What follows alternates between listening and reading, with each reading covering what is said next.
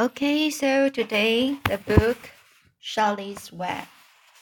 Uh, I'm not sure if you like this book or not, um, but uh, I like this book because some very special. Uh, you you you think the normal very uh, very normal thing, uh, it's happened when it happens in the life, and you have a different uh, different thought to think about that. Um, so here, the chapter, uh, chapter 10. So how's the story going on? And, and explosion. So today, chapter 10, and explosion. Day after day, the spider waited head down for an idea to come to her. Hour by hour she sat motionless, deep in thought. Having promised Wilbur that she would save his life, she was determined to keep her promise. Charlotte was naturally patient. She knew from experience that if she waited long enough, a fly would come to her web, and she felt sure that if she thought long enough about Wilbur's problem, an idea would come to her mind. Finally, one morning, toward the middle of July, the idea came. Why? How perfectly simple, she said to herself. The way to save Wilbur's life is to play a trick on Zuckerman. If I can fool a bug, thought Charlotte, I can surely fool a man. People are not as smart as bugs. Wilbur walked into his yard just at that moment. What are you thinking about, Charlotte? he asked. I was just thinking, said the spider, that people are very gullible. What does gullible mean? Easy to fool, said Charlotte. That's a mercy, replied Wilbur, and he lay down in the shade of his fence and went fast asleep. The spider, however, stayed wide awake gazing affectionately at him and making plans for his future. Summer was half gone. She knew she didn't have much time. That morning, just as Wilbur fell asleep, Avery Arable wandered into the Zuckerman's front yard, borrowed by Fern. Avery carried the live frog in his hand. Fern had a crown of daisies in her hair. The children ran for the kitchen. Just in time for a piece of blueberry pie, said Mrs. Zuckerman. Look at my frog, said Avery, placing the frog on the drain board and holding out his hand for pie. Take that thing out of here, said Mrs. Zuckerman. He's hot, said Fern. He's almost dead, that frog. He's not, said Avery. He lets me scratch him between the eyes. The frog jumped and landed in Mrs. Zuckerman's dishpan, push off full of sorry dishpan full of soapy soapy water. You are getting your pie on you, said Fern. Can I look for eggs in the hen house, Aunt Edith? Run outdoors, both of you, and don't bother the hens. He's getting on over everything, shouted Fern. His pie is on over, on over his front. Come on, frog, cried Avery. He scooped up his frog. The frog kicked, splashing soapy water onto the blueberry pie. Another crisis, groaned Fern. Let's swing in the swing, said Avery. The children ran to the barn. Mr. Zuckerman had the best swing in the country county. It was a single long piece of heavy rope tied to the beam over the north doorway.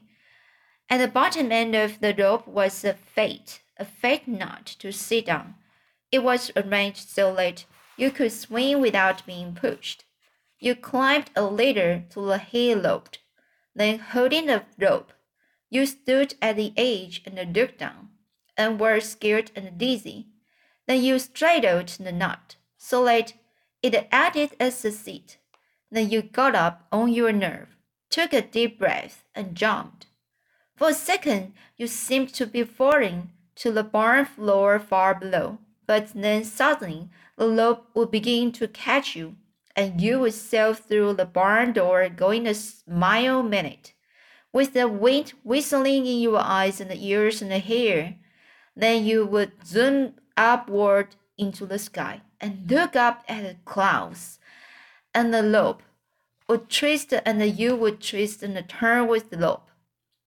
Then you would drop down, down, down out of the sky and come sailing back into the barn, almost into the hayloft.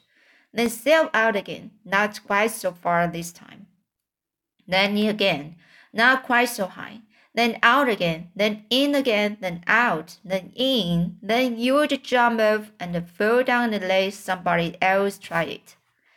Mothers for miles around worried about Zuckerman's swing. They feared some child would fall off, but no child ever did. Children almost always hang on to things tighter than their parents think they will. Avery put the frog in the in his pocket and climbed to the hayloft. The last time I swing in this swing, almost I almost crashed into a barn swallow, he yelled. Tell that frog out, ordered Fern.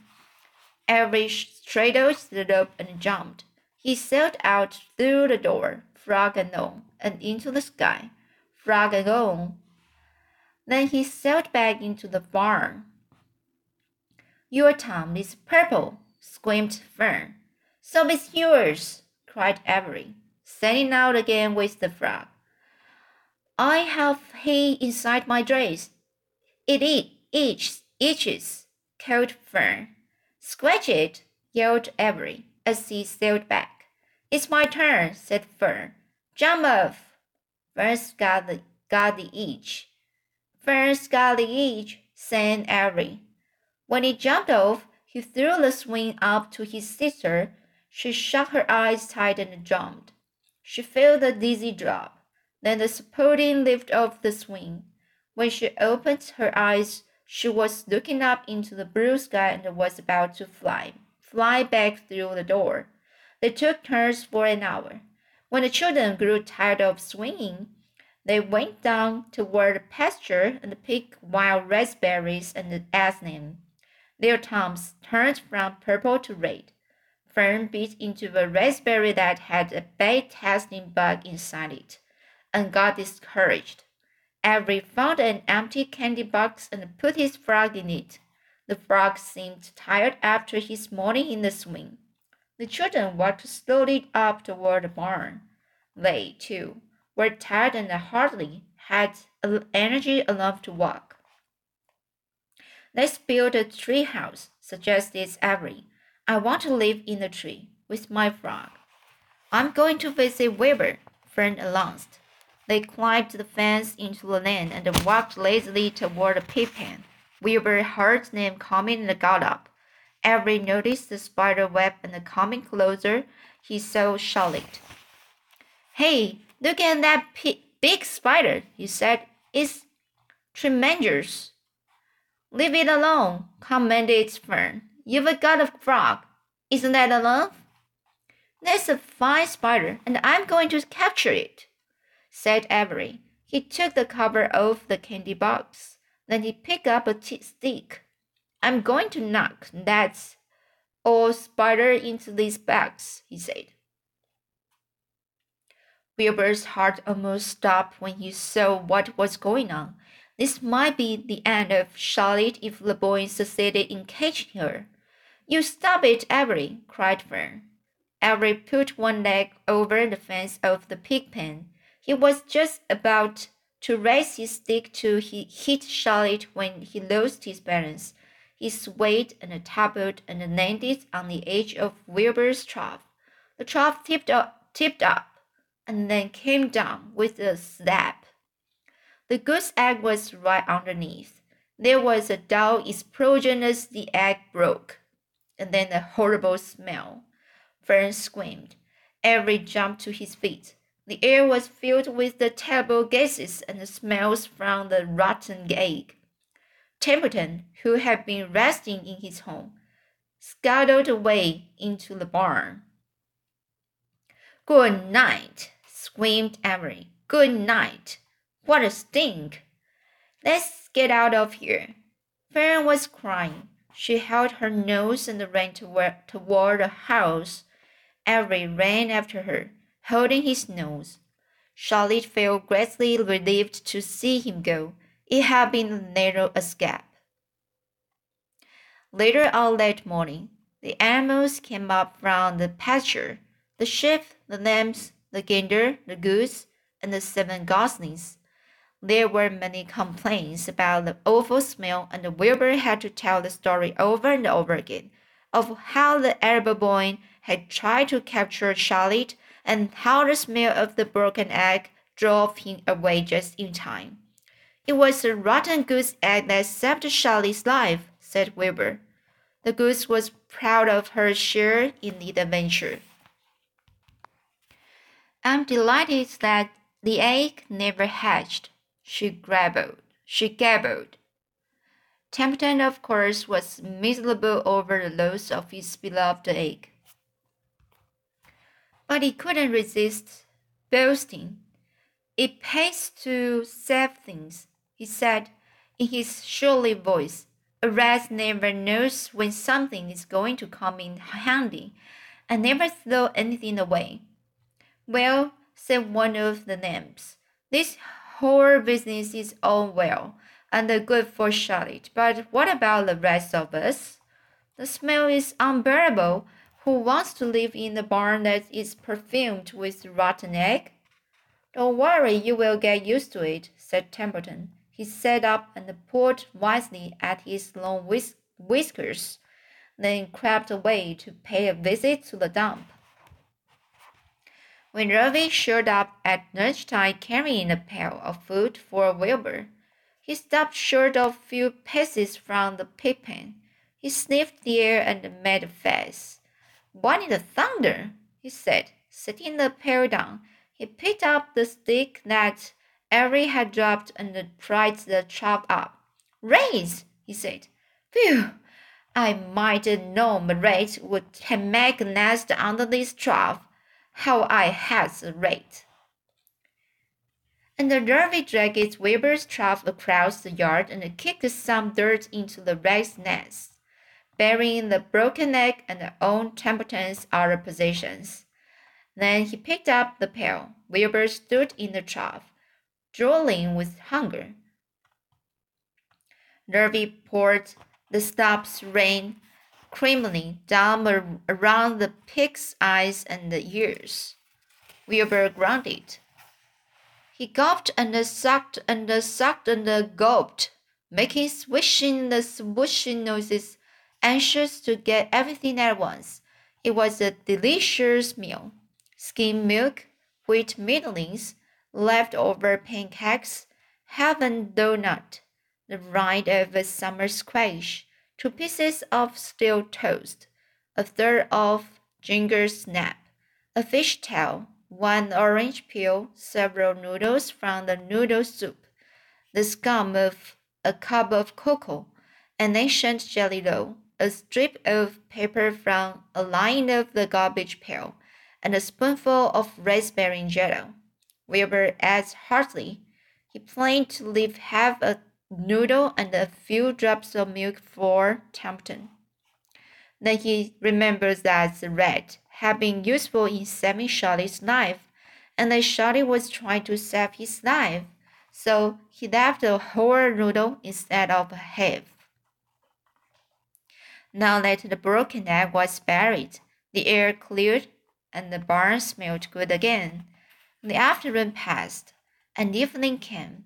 Shadows lengthened. The cool and kindly breath of evening entered through doors and windows. Astride her, her web, astride her web, Charlotte sat moodily eating a horsefly and thinking about the future, about while she bestirred herself. She descended to the center of the web and there she began to cut some of her lines. She worked slowly but steadily while the other creature drowsed. None of the others, not even the goose, noticed that she was at work. Deep in his salt bed, Wilbur snoozed. Over in the favorite corner, the gosling whistled a night song. Shelly tore quite a section out of her web, leaving an open space in the middle. Then she started swimming something to take the place of the threads she had removed. When Templeton got back from the dump, around midnight, the spider was still at work. So, this is uh, chapter 10. And uh, I think uh, for me, uh, I am a mother, so what I think the the shot is like um, a mom, a mother and uh, we were just like a kid. And um, so usually you need to teach your your children about uh, many things in the life and uh, what somebody tells uh, good or or or bad and you need to encourage her or him. So like um uh just like a Charlotte, and you need to take care of that the the friend, the Wilbur. Uh, how's the going on of her? What what do you think? And um, so that's the today. I hope you like.